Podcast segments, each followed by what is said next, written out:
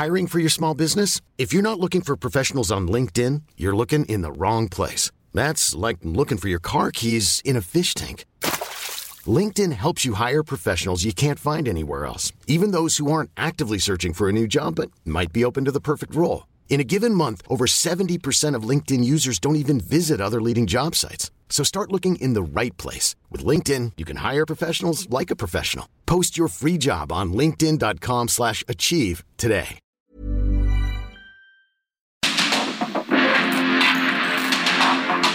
Porque el mundo actual no se entendería sin la economía, las finanzas y los negocios. Acompaña a Mario Maldonado, el columnista de negocios más joven y objetivo del periodismo financiero en su programa. Bitácora de negocios.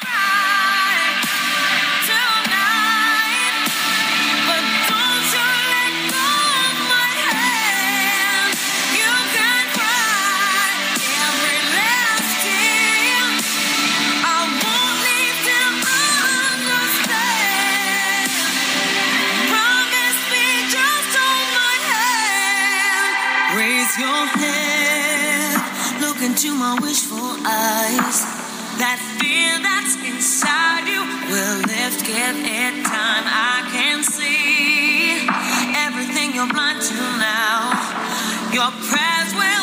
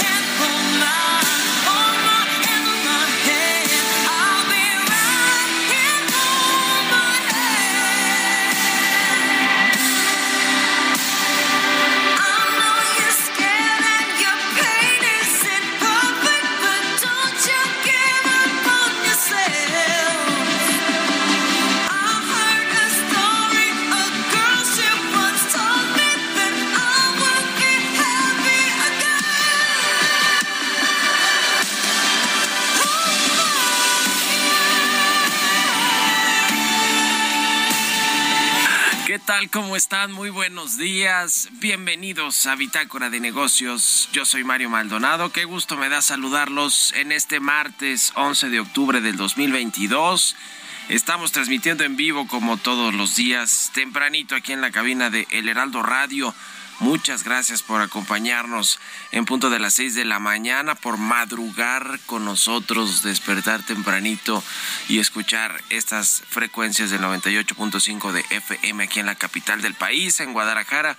Allá nos escuchamos por la 100.3 de FM y un saludo les enviamos a todos nuestros radioescuchas de Jalisco, en Monterrey por la 99.7 de FM y en el resto del país también a través de las estaciones hermanas del Heraldo Radio. Nos vemos en el streaming que está en la página heraldodemexico.com.mx y también a quienes escuchan el podcast a cualquier hora del día.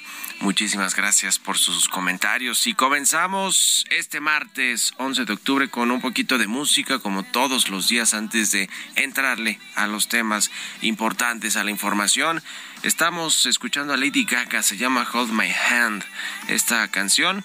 Esta semana escuchamos canciones de cantantes que se han escuchado hasta el momento en este 2022, las más escuchadas eh, según el portal Sound Park News. Y este es el caso de esta de Lady Gaga, que es una canción que eh, es parte del soundtrack de Top Gun Maverick 2022. Ese fue escrita y producida por, por ella, por Lady Gaga.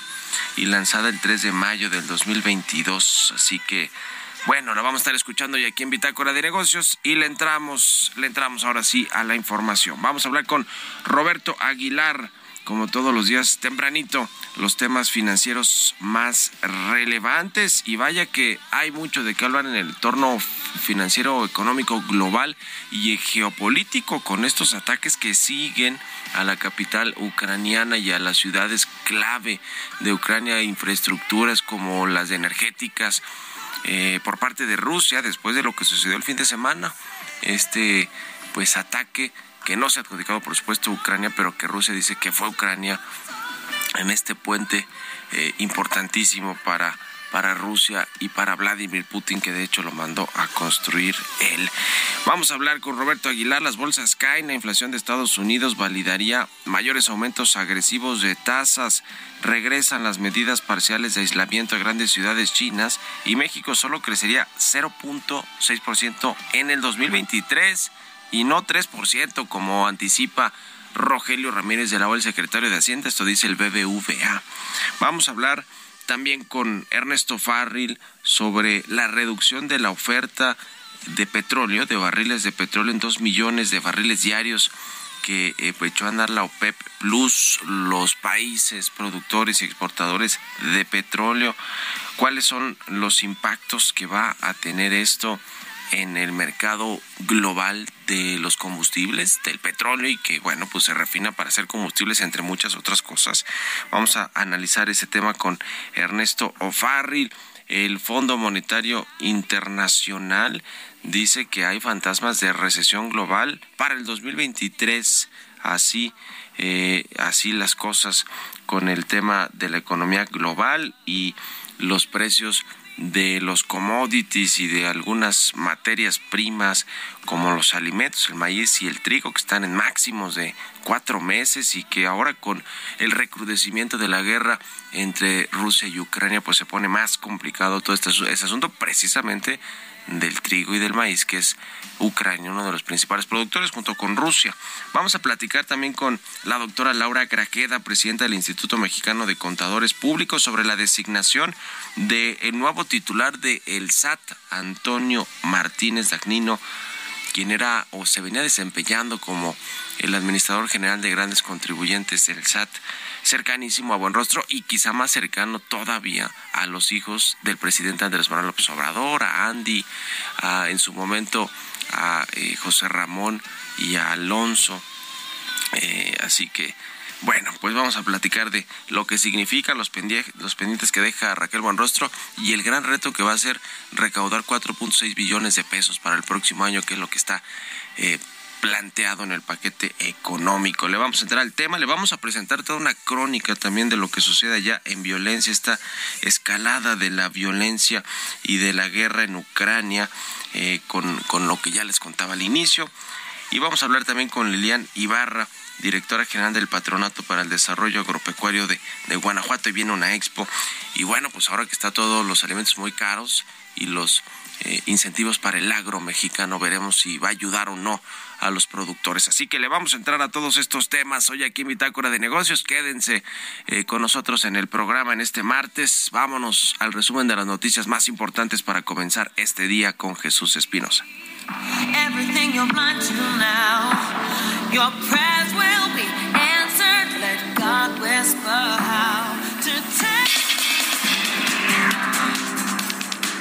Presidente Andrés Manuel López Obrador designó a Antonio Martínez nuevo titular del Servicio de Administración Tributaria en sustitución de Raquel Buenrostro, que pasó a la Secretaría de Economía. Antonio Martínez se desempeñaba como titular de la Administración General de Grandes Contribuyentes del SAT. El nuevo jefe del SAT, Martínez Dagnino, es licenciado en Contaduría y maestro en Finanzas por la Universidad Nacional Autónoma de México. Cuenta con experiencia en el sistema financiero mexicano, específicamente en el análisis de instrumentos financieros derivados, así como en materia de supervisión, regulación y auditoría. En la mañanera, el presidente Andrés Manuel López Obrador señaló que el acuerdo que la Agencia Espacial Mexicana firmó en septiembre del año pasado con el gobierno de Rusia no tiene el propósito de espiar a nadie ni afectar la soberanía de ninguna nación. Se está haciendo un escándalo porque se habla de que México está permitiendo que satélites eh, rusos puedan ser utilizados para espiar el espacio aéreo mexicano y de América del Norte. Hay una propaganda en el mundo maniquea queriéndonos convencer de que hay buenos y malos. El presidente ejecutivo de JP Morgan señaló que Estados Unidos y la economía mundial podrían entrar en recesión a mediados del próximo año. Los indicadores que mencionó para una posible recesión son la inflación galopante, las grandes subidas de las tasas de interés, la invasión rusa de Ucrania y los efectos desconocidos de las políticas de la Reserva Federal. De acuerdo con datos del INEGI, la derrama de turistas internacionales superó los niveles previos a la pandemia y en cifras acumuladas a agosto superó los 17.669 millones de dólares, un aumento del 12.7% en comparación con el mismo lapso del 2019.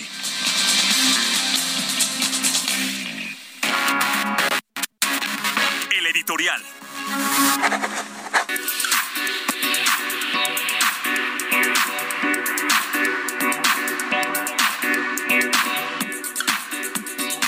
Pues se anunció con antelación porque el presidente del observador dijo que iba a ser hoy, pero ayer lo hizo eh, ya público el presidente, el observador, más bien su secretario de gobernación, Adán Augusto López. Eh, el nuevo nombramiento del el jefe del Servicio de Administración Tributaria. ¿Quién sustituye a Raquel Buenrostro? Pues se anunció y la verdad es que pues no estaba mucho en el pensamiento de la opinión pública o de los medios de comunicación que fuera el administrador de eh, el administrador general de grandes contribuyentes Antonio Martínez Dagnino. Nosotros sí se lo comentamos aquí ayer como uno de los posibles, sonaba un poco más fuerte el, procurador fiscal de la federación, también Juan Pablo de Botton, el subsecretario de Hacienda, de egresos de Hacienda, pero terminó siendo pues uno de los eh, mejores amigos de los hijos mayores del presidente López Obrador. Ya le decía particularmente de Andrés Manuel López Beltrán, que es el único que se quedó a operar políticamente aquí en México. Eh, su hermano José Ramón, ya sabemos, está en Houston eh, y también su otro hermano está en San Francisco. Entonces, con quien se lleva mejor es con Andy, como le conocen en el gabinete. Y bueno, interesante lo que lo que nos refleja esto, porque por un lado nos, nos dice que esta eh, recaudación a través de los grandes contribuyentes que logró Raquel Buenrostro, pues fue junto con Antonio Martínez Dagnino, porque era justamente el encargado de cobrarle a los machuchones, como diría el presidente López Obrador. Según sus cálculos, han logrado recuperar de créditos fiscales unos 300 mil millones de pesos. Les faltan otros 200 mil o 300 mil, la mitad.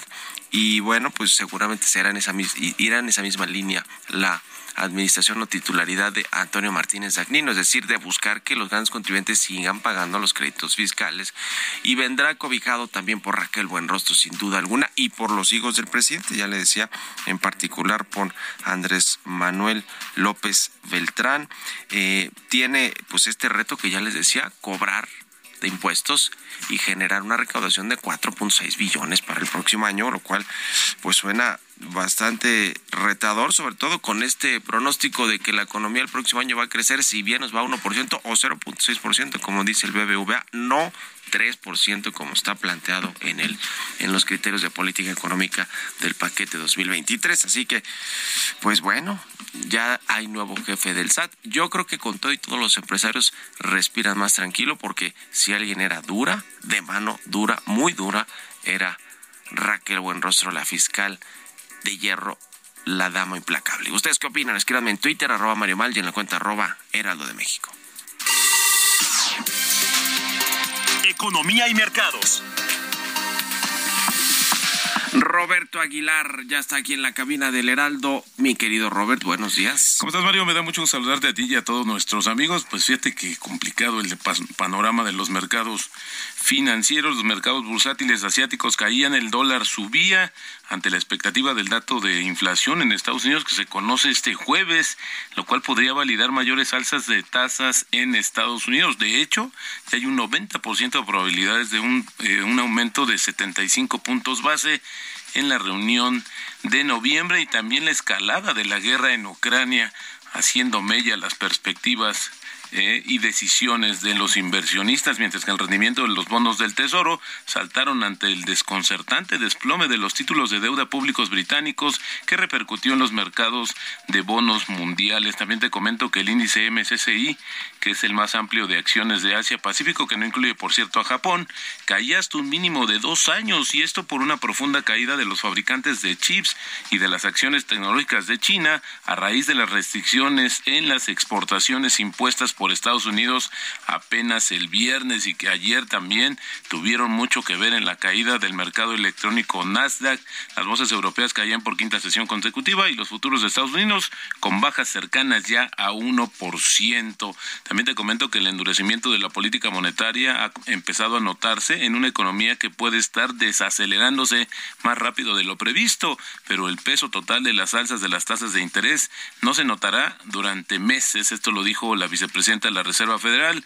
La incertidumbre sigue siendo alta y estoy prestando mucha atención a la evolución de las perspectivas, así como a los riesgos globales que podrían tensionar a los mercados financieros. Esto lo dijo Lael Brainard, que es justamente la segunda al mando del Banco Central estadounidense. Y también te comento que Shanghái y otras grandes ciudades chinas como Shenzhen han, han intensificado las pruebas de detección de COVID-19 al aumentar los contagios tras una semana de festivos y algunas autoridades locales han cerrado apresuradamente escuelas, lugares de ocio y lugares turísticos. Las infecciones han aumentado esta semana hasta alcanzar el nivel más alto desde agosto y el repunte se produce tras el aumento de los viajes nacionales después de la semana dorada del Día Nacional a principios de este mes. Las autoridades informaron de 2.089 nuevas infecciones locales para el 10 de octubre, la más alta desde el 20 de agosto y cuando dices 2.000 infecciones en un país tan poblado, bueno, solo Shanghái tiene más de 26 millones de habitantes, pues será una cosa menor, pero al final la política de cero tolerancia sigue también imperando en China. Y bueno, también te comento que el presidente del Banco Mundial y la directora general del Fondo Monetario Internacional dijeron que había un riesgo creciente de recesión mundial y que la inflación seguía siendo un problema constante después de que la invasión rusa en Ucrania pues ha tenido diversas repercusiones y esto al inicio de las reuniones de ambas instituciones. Georgieva dijo que es la gerente del Fondo Monetario Internacional que ve un problema significativo en China, la segunda economía más grande del mundo, donde la volatilidad estaba lastrando el crecimiento. Por cierto, en algunos momentos más va a dar a conocer ya el Fondo Monetario Internacional la actualización de sus perspectivas para la economía mundial. Y fíjate que a México no le fue nada bien, ya lo platicaremos más adelante. También el presidente ejecutivo de JP Morgan Jamie Dimon dijo que Estados Unidos y la economía mundial podrían entrar en recesión a mediados del próximo año. La inflación galopante, las grandes subidas de tasas de interés, la invasión rusa de Ucrania y los efectos desconocidos de las políticas de la Reserva Federal son algunos de los indicadores de una posible recesión. También te comento rápidamente que el tipo de cambio, bueno, pues sigue ahí fortachón, Mario está en 19.94 y el dólar subiendo en otras partes del mundo. Aquí el tipo de cambio te decía 19.94 y la frase del día de hoy, creo que con el tiempo la inflación bajará y la economía se va a reequilibrar y cuando eso ocurra creo que veremos tasas más bajas, quizás no tan bajas como antes de la pandemia. Esto lo dijo Ben Bernanke, ganador del Premio Nobel de Economía y también expresidente de la Reserva Federal. Buenísimo, gracias mi querido Robert y nos vemos al ratito en la televisión. Al contrario, Mario, muy buenos días. Roberto Aguilar, síganlo en Twitter, Roberto AH6 con 20 minutos, vamos a otra cosa. Radar económico. Pues la OPEP Plus redujo la oferta de petróleo en dos millones de barriles diarios y vamos a platicar de los impactos que tiene esto o va a tener pues para la economía mundial, para el precio de los combustibles. Con Ernesto Farrell, como todos los martes. ¿Cómo estás, Ernesto? Buenos días.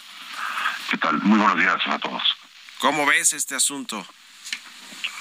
Pues nada más la respuesta que da Arabia Saudita a la visita que tuvo el señor Biden hace dos meses realmente el presidente Biden pues, fue a solicitarle al príncipe Mohammed que pues, implementara la oferta del petróleo para poder bajar el precio del crudo y con eso reducir la inflación, que es uno de los principales lastres que trae el presidente Biden a su popularidad en este año que tenemos elecciones intermedias, En noviembre.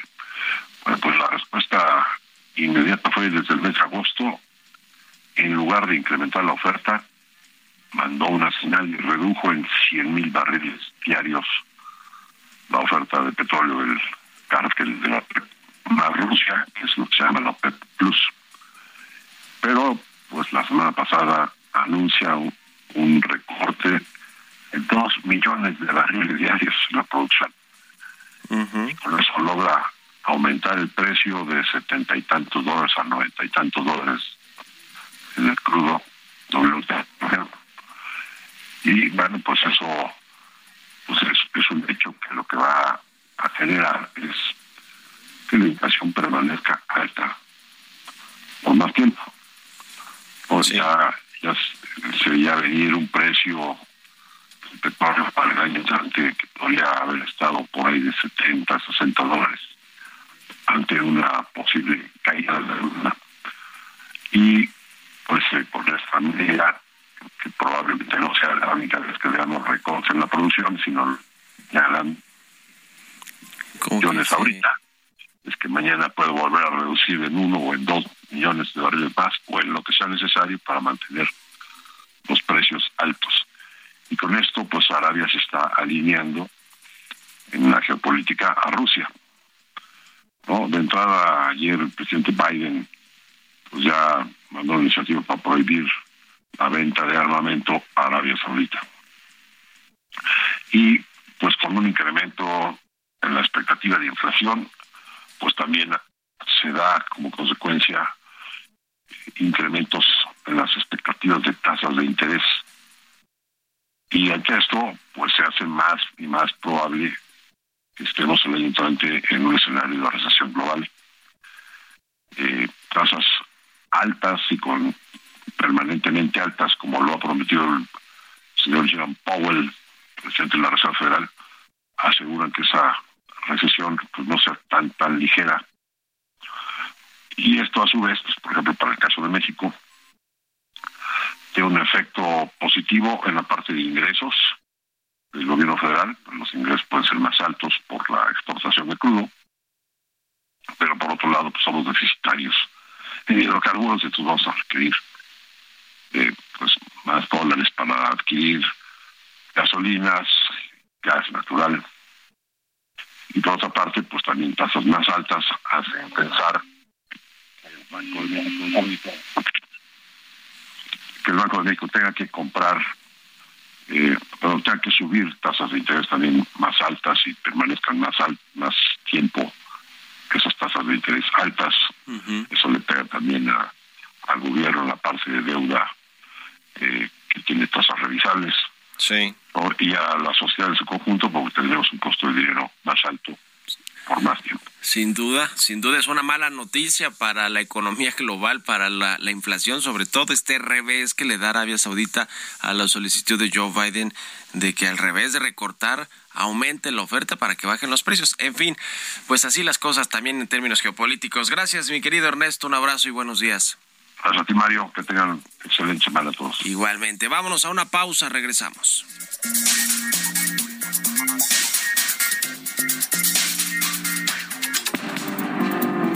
En un momento continuamos con la información más relevante del mundo financiero en Bitácora de Negocios con Mario Maldonado. Regresamos.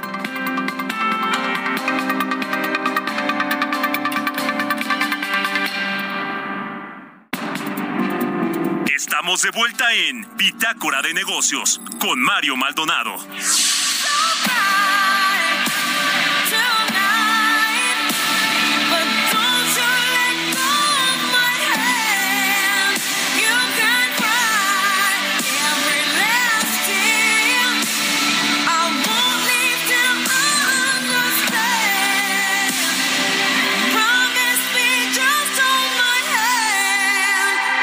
Your head, look into my wishful eyes. That fear that's inside you will lift, time. I can see. Ever catch yourself eating the same flavorless dinner three days in a row? Dreaming of something better? Well, HelloFresh is your guilt free dream come true, baby. It's me, Kiki Palmer. Let's wake up those taste buds with hot, juicy pecan crusted chicken or garlic butter shrimp scampi. Mm. Hello Fresh. Stop dreaming of all the delicious possibilities and dig in at HelloFresh.com. Let's get this dinner party started.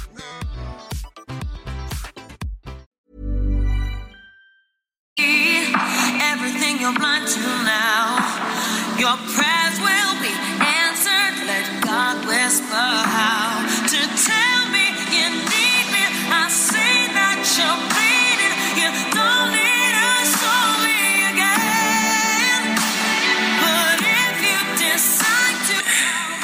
estamos de regreso aquí en Bitácora de Negocios. Son las 6 de la mañana con 31 minutos, tiempo del centro de México. Y regresamos escuchando un poquito de música antes de entrarle a la información en la segunda mitad de este programa. Estamos escuchando a Lady Gaga. La canción se llama Hold My Hand.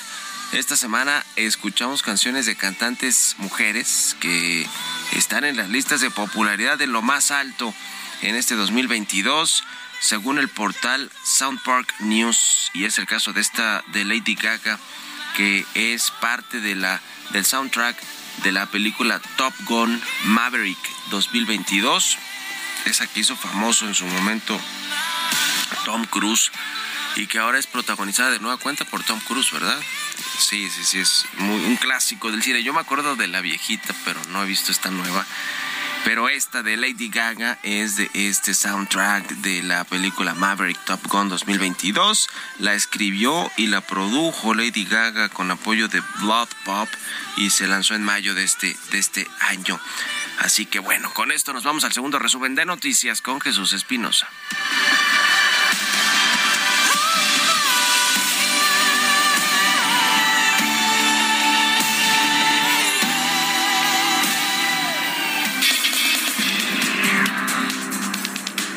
Tasas de interés altas, una desaceleración del crecimiento económico e incertidumbre para las inversiones será el escenario que se viva en el país durante 2023, de acuerdo con el informe Situación México de BBVA. Si bien para este año se mantiene la expectativa de crecimiento de 2.2%, para 2023 recortaron su estimación a 0.6 de 1.6%. Humberto Gual Ángeles, secretario general de la Asociación Sindical de Pilotos Aviadores de México, adelantó que desde el primer minuto del viernes iniciará la huelga en la aerolínea Aeromar por conflictos que vienen creciendo desde hace varios meses. Para el proyecto del corredor del Istmo de Tehuantepec, el gobierno federal estima dentro de sus incentivos fiscales para la instalación de empresas una exención por cinco años del impuesto sobre la renta. José Abugabre, presidente de la CONCAMIN, dijo que las pláticas con el subsecretario de Hacienda, Gabriel Llorio, están avanzadas y que este mes podrían quedar listos los incentivos. La Secretaría de Infraestructura, Comunicaciones y Transportes informó que en el segundo semestre realizará auditorías de seguridad vial en 1.796 tramos carreteros en operación con el objetivo de disminuir accidentes en la red carretera federal.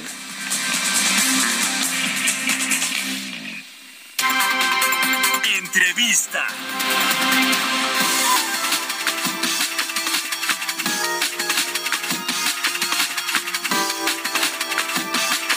Vamos a platicar con la doctora Laura Grajeda. Ella es presidenta del Instituto Mexicano de Contadores Públicos. ¿Cómo está? Muy buenos días, doctora. Hola Mario, muy buenos días. Gusto saludarla y muchas gracias por estos minutos. Pues ayer se anunció finalmente quién va a ser el sustituto de Raquel Buenrostro al frente del Servicio de Administración Tributaria y pues es su segundo de abordo en el SAT que era el que le eh, cobraba a las grandes empresas los créditos fiscales y los hacía pagar pues lo que deberían, lo que deben pagar en teoría, eso es lo que nos decía Raquel Buenrostro, es eh, el, eh, el, que venía desempeñándose como administrador general de grandes contribuyentes, Antonio Martínez Dagnino, quien no tiene demasiada experiencia en el tema financiero fiscal, creo que además es muy joven, amigo de los hijos del presidente López Obrador. ¿Cómo ve la figura perfil de Antonio Martínez Dagnino y lo que vendrá para el SAT en, hacia el resto de la administración? Sí, Mario, muchas gracias. Pues eh, ahora sí que no podemos opinar sobre la designación, la nominación o el nombramiento que se dé. Falta todavía que, que pase ante la Comisión de Hacienda y ante el Senado. Sin embargo, pues para nosotros es una oportunidad de, de interactuar, un nuevo diálogo eh, constructivo para que sigamos trabajando de manera coordinada con el SAT para contribuir en este fortalecimiento que se requiere de la cultura contributiva en el país. Efectivamente es una persona que ha colaborado no más de tres años en el SAT, ocupando una posición muy importante donde, pues, bien administraba a menos de 12 mil contribuyentes, la recaudación era del 48%, muy, muy alta, ¿no? Y sí, efectivamente, eh, la recaudación, pues durante esta gestión, durante este, eh, eh, ahora sí que, que gestión de, del Ejecutivo, pues no ha habido condonaciones para los para las empresas, no ha habido beneficios, no ha habido quitas, ¿no? Y por eso, obviamente, la recaudación se ha ido para, para arriba. Así que ahora con un padrón de 80 millones de contribuyentes, pues veremos este resultado. eh, la gestión de Raquel Buenrostro en, al frente del SAT pues por lo menos había sido eficiente en términos de cobrar impuestos, incluso durante la pandemia, la crisis económica que generó la pandemia de COVID-19, pues con todo y todo la recaudación no se desplomó y, y, se, y se logró mantener. Ya sabemos que la recaudación fiscal es pues muy importante para financiar el gasto público, el presupuesto todos los años. Y, y bueno, sorprendió de alguna manera, ¿no? También la salida de Raquel Buenrostro que era una de las funcionarias que venía haciendo el trabajo bien en términos de eficiencia, no sé si también en términos de cómo cobraba los impuestos, no solo a los grandes contribuyentes, sino a todas las personas físicas y morales que estamos cautivos en el, en el SAT. Sí, sin duda es un reto muy grande. La, lo que prevé la ley de ingresos para 2023 es todavía incrementar el ingreso tributario en un 3.3%. Sí hay un sí hay un reto importante para el nuevo titular del, del jefe de la estatura del SAT. Sin embargo, pues bueno, también hay, hubo avances con la anterior jefa del SAT en temas sensibles que entraron en vigor este 2022 y que todavía hay tareas pendientes que, continuar. Eh, si bien eh, a partir de enero de este año eh, hubo novedades en cuestión de migración a facturación 4.0, el complemento carta aporte, ha habido de, un rezago desde la pandemia de, escasez de citas, pues hay un reto muy, muy, muy importante para el nuevo titular, porque pues estos siguen, siguen pendientes, siguen muchos contribuyentes sin lograr poder cumplir con sus obligaciones fiscales. Nosotros hemos realizado planteamientos técnicos ante la anterior jefa del SAT y bueno, esperamos que haya continuidad, que haya acercamiento, que haya diálogo y que se generen estos puentes de comunicación necesarios entre la contaduría pública, los organismos profesionales, las cámaras con el SAT para seguir trabajando de manera coordinada ¿no? con las autoridades de, gobierno, siempre en beneficio de los contribuyentes y generando esta cultura de, pago de impuestos, ¿no? que, que, no es nada sencillo para, para ninguno de nosotros. ¿Qué se puede esperar justamente para el próximo año en términos de cómo se van a cobrar los impuestos de la fiscalización, eh, pues del SAT a, lo, que decimos, a los contribuyentes cautivos?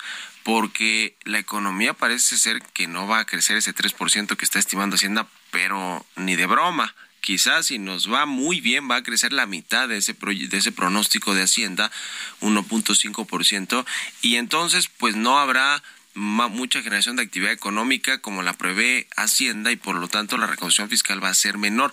Entonces, ¿qué, qué podríamos esperar los contribuyentes eh, que sí, eh, pues que sí nos fiscaliza el SAT? Es decir, no va a, a, buscar fiscalizar a los a la economía informal porque es muy complicado y porque no quieren aventarse ese ese tiro porque además es políticamente incorrecto para algunos, ¿no? Y genera al revés de, generar votos, quita votos.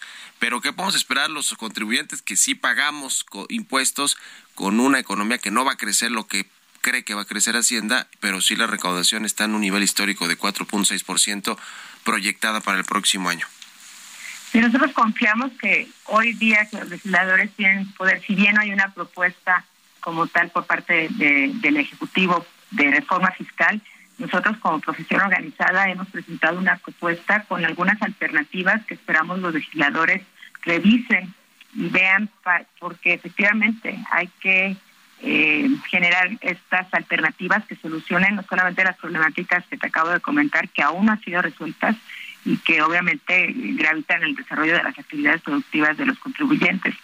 Tenemos que darles facilidades a los contribuyentes para poder cumplir y, bueno, pues un principio eh, constitucional es que haya equidad y proporcionalidad en el pago de los impuestos, que este se, se trabaje, se mantenga, se generen estímulos para los contribuyentes para generar mayor empleo. Hoy, hoy es necesario que, se genere mayor empleo y que los contribuyentes cada día puedan pagar sus impuestos de una manera más sencilla.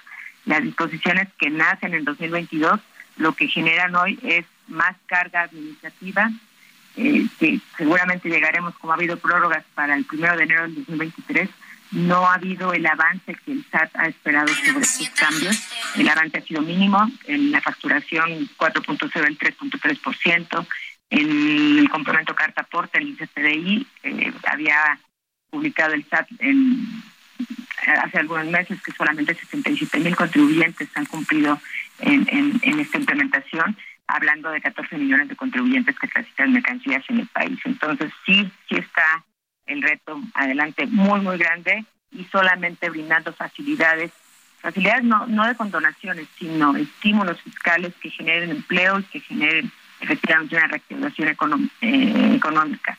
Hoy día este rezago que hay en trámites, hay muchos contribuyentes que no pueden facturar, que no pueden realizar eh, ninguna actividad porque tienen cancelados sus medios digitales, hay empresas que se quieren reactivar y que pues no, no tienen una cita, ¿no? Entonces hay que resolver estas tareas básicas que se ha venido haciendo una bola de nieve para que efectivamente pues todos vayamos transitando y como tú dices, no este no sean contribuyentes cautivos, sino que todos paguemos de acuerdo a nuestros ingresos, a nuestra utilidad y que sea algo más equilibrado. Y será a través de los estímulos fiscales que hemos propuesto este, que hay topes que desde hace más de 10 años no se actualizan en cuestión de deducciones para personas físicas, para adquisición de automóviles, la industria pesquera, este, desde hace muchos años se le quitó el, el estímulo para, para el diésel, y pues hoy al contribuyente le cuesta mucho más operar y mucho más eh, pagar impuestos, porque tienen que implementar sistemas, porque tienen que contratar personal que les asista para, para realizar estas funciones. Nosotros nos reiteramos en la mejor disposición para seguir eh, con nuestras competencias, eh, pues aportando elementos técnicos que generen alternativas que puedan solucionar estos problemas. Y pues estaremos muy atentos al llamado de esta persona, de este nuevo jefe del SAT, para contribuir y para ayudar a través de nuestros 60 colegios federados y nuestros más de 20.000 afiliados, que deseamos que haya éxito al frente del SAT que sea en beneficio del crecimiento de México y que pues esto también beneficie a, toda la sociedad en su conjunto. Y para empezar que ya haya citas, ¿no? Más citas disponibles para hacer trámites ante el SAT o para dar de alta empresas, en fin, en fin, que es algo de lo que se le criticó mucho a Raquel Buenrostro, sobre todo en esta recta final de su mandato como jefa del SAT. Muchas gracias, doctora Laura Grajeda, presidenta del Instituto Mexicano de Contadores Públicos, por estos minutos para el Heraldo Radio y muy buenos días. Gracias, Mario. Buen día. Hasta luego. 6 con 44 minutos. Vámonos a otra cosa. Bitácora de negocios con Mario Maldonado. Pues ya le hemos platicado aquí sobre este tema de la guerra en Ucrania y los ataques recientes que pues hubo a la infraestructura de Rusia eh, a un, uno de los puentes eh, pues más, más largos, más eh, conocidos, que además había mandado a construir el propio Vladimir Putin y que bueno pues se destruyó y hay videos de cómo sucedió ese ataque. Vladimir Putin por supuesto dice que este ataque al puente de Crimea tuvo que ver con Ucrania o fue directamente pues ordenado por Ucrania a través de de su presidente Zelensky, de la guerra con la que está librando con este país. Y bueno, pues lo que hizo es contraatacar, lanzar misiles de nueva cuenta a Rusia, eh, a Ucrania, perdón, por parte de Rusia. Y esto se da además en el, en el contexto de lo que explotó, el escándalo que explotó aquí en México con este sistema satelital GLONASS que supuestamente México firmó con Rusia. ¿Para, ¿Para qué? pues para espiar, aunque el presidente López Obrador diga que estos satélites rusos no espían ni a México ni a Estados Unidos, pero bueno, en fin, un escándalo lo que sucede con México en política exterior en cuanto al conflicto de Rusia y de Ucrania. El presidente no ha querido tomar partido por nadie ni condenar los ataques de Rusia y bueno, ahora ahora está, está sucediendo esto, que le vamos a presentar una crónica de lo que ha pasado en los últimos días en el territorio ucraniano y nos platica de esto Giovanna Torres.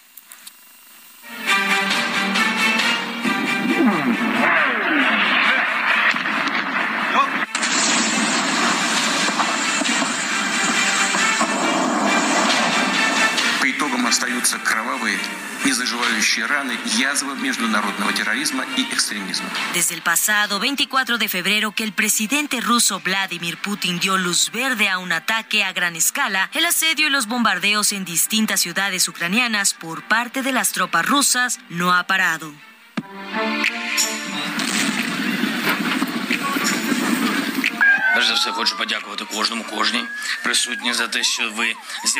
De inmediato, el presidente de Ucrania, Volodymyr Zelensky, anunció que su país rompía relaciones diplomáticas con Rusia luego de la operación militar ordenada por Vladimir Putin. Las tropas rusas lograron entrar a territorio ucraniano el 27 de febrero, tomaron varias ciudades y bloquearon el puerto de Mariupol. A partir del siglo XVII, grandes proporciones de territorio de Ucrania pasaron a formar parte del creciente imperio ruso, mientras que en el siglo XX, con excepción de un breve periodo de independencia en 1917, Ucrania se incorporó a la Unión Soviética. La independencia finalmente llegó en 1991, luego de la disolución de la URSS, y a partir de entonces, Ucrania puso la mirada en Europa y su interés de pertenecer a la OTAN, en especial luego de que Ucrania devolviera a Rusia, tras la independencia, las armas nucleares que estaban desplegadas en su territorio en tiempo de la URSS. A pocos días de cumplirse ocho meses de que inició el conflicto bélico, el pasado 8 de octubre el presidente ruso Vladimir Putin cumplió 70 años. El secretario del Consejo de Defensa y Seguridad Nacional de Ucrania publicó un montaje con imágenes del puente de Kerch en Crimea en llamas, luego de ser alcanzado posiblemente por un misil y la célebre escena de Marilyn Monroe cantando el Happy Birthday al presidente John F. Kennedy. Как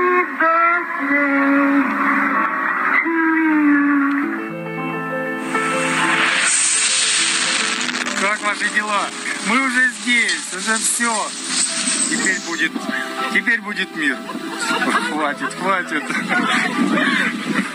Este martes se cumplen 230 días de guerra y en las últimas horas Rusia ha bombardeado varias localidades en una oleada de ataques y que se produce justo después de la explosión que causó el incendio en el puente que une Crimea con Rusia, del que Moscú acusa a los ucranianos. Liz Truss, primera ministra británica, defenderá este martes en un encuentro virtual del G7 la necesidad de convocar a una reunión urgente de líderes de la OTAN para abordar el desarrollo de la guerra en Ucrania. Para Bitácora de Negocios, Giovanna Torres. Вони прагнуть паніки і хаосу, хочуть знищити нашу енергосистему. Вони безнадійні. Друга мішень це люди.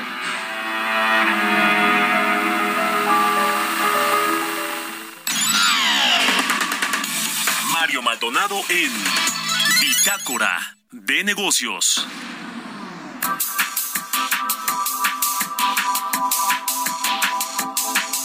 Y bueno, cambiando de tema, vamos a platicar con Lilian Ibarra. Ella es directora general del Patronato para el Desarrollo Agropecuario de Guanajuato.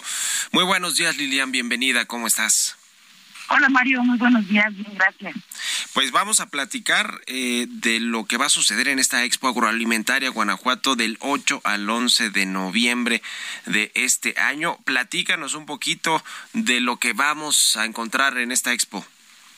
Gracias Mario. Pues sí, buenos días a todos los que nos están escuchando para precisamente eh, hoy que es 11 de octubre estaríamos finalizando dentro de 30 días esta exposición internacional reconocida como la mejor de América en su edición número 27. La hemos elaborado en el Patronato para Desarrollo Agropecuario ininterrumpidamente desde hace ya 26 años, Mario. Y quiero decirles que es una, es una plataforma, la Expo Agroalimentaria Guanajuato es una plataforma de agronegocios que está que siempre ha impulsado y modernizado al agro con la finalidad de poder promover permanentemente siempre el desarrollo sostenible y sustentable de todo el sector agroalimentario. Tienen que asistir si ustedes quieren conservar y mantener una producción agrícola como un modelo de productividad y modernidad dentro de su empresa, dentro del, sector. Nosotros lo que estamos haciendo es eh, tener junto en 62 hectáreas el campo experimental, que son en este momento ya 22 invernaderos en producción de mediana alta tecnología. Son 175 parcelas tenemos además reactivando dos pabellones internacionales en esta ocasión con España y con Holanda, como la presencia de 14 países más, nuestro tradicional pabellón de vino y queso, dos centros de negocios y bueno, son más de 650 empresas más, Mario, que van a poder visitar dentro de Expo Agroalimentaria. más de 650 empresas. Cuéntanos eh, un poquito de la importancia que tiene el Estado de Guanajuato en todo el sector agropecuario, agroalimentario y que bueno, pues esta, esta expo es una de las más importantes que hay a nivel nacional. Mira, Guanajuato es, es privilegiado por su ubicación, vamos a decirlo así también por tanto la ubicación como la, el clima que, que tenemos en el estado.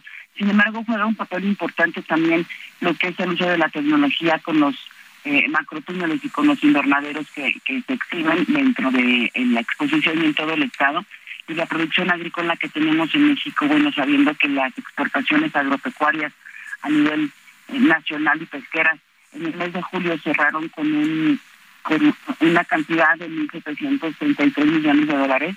Esto que nos indica, bueno, que simplemente este sector está aportando al PIB nacional el 8.3%, y bueno, todo esto también hay que recargarlo mucho en los avances tecnológicos que se tienen de agrícolas. Vamos a ser muy sinceros que, que nosotros nos hemos esforzado como entidad privada que somos a sacar esta plataforma internacional que tiene beneficios y que tiene beneficios no nada más para los agricultores, es para toda la cadena productiva y, de valor del sector agroalimentario, que inicia desde una producción primaria te hablo de modelos desde productivos básicos y, protegidos con estructuras de invernadero hasta las altamente tecnificadas en los sistemas de calefacción, fertilización, todo lo que tiene que ver con la transformación, el empaque y la entrega, ya sea no sea en un restaurante, en una central de abastos, en el hogar, en un centro comercial, puede ser fresco, procesado en cualquier parte del mundo. Eh, ustedes eh, deben asistir, ya sea de manera física o virtual, eh, Expo Agroalimentaria Guanajuato. Vamos a dar arranque el 8 de, 8 de noviembre. Es martes, es una exposición que dura cuatro días. Nuestra página web es expoagrogto.com. A partir ya de ya pueden ustedes adquirir su boleto a un costo preferencial y realmente es preferencial, Mario.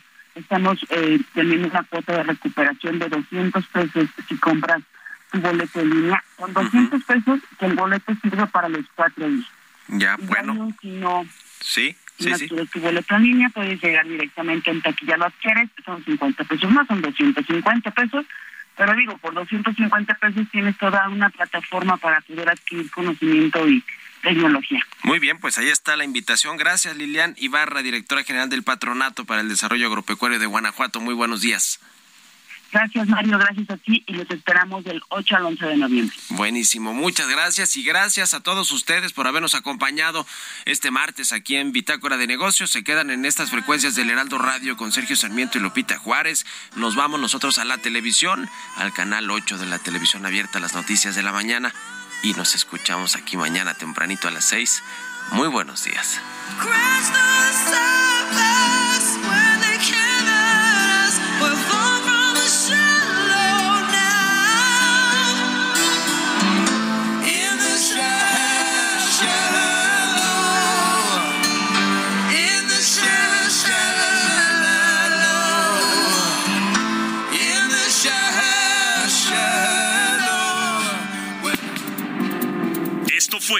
Bitácora de Negocios con Mario Maldonado.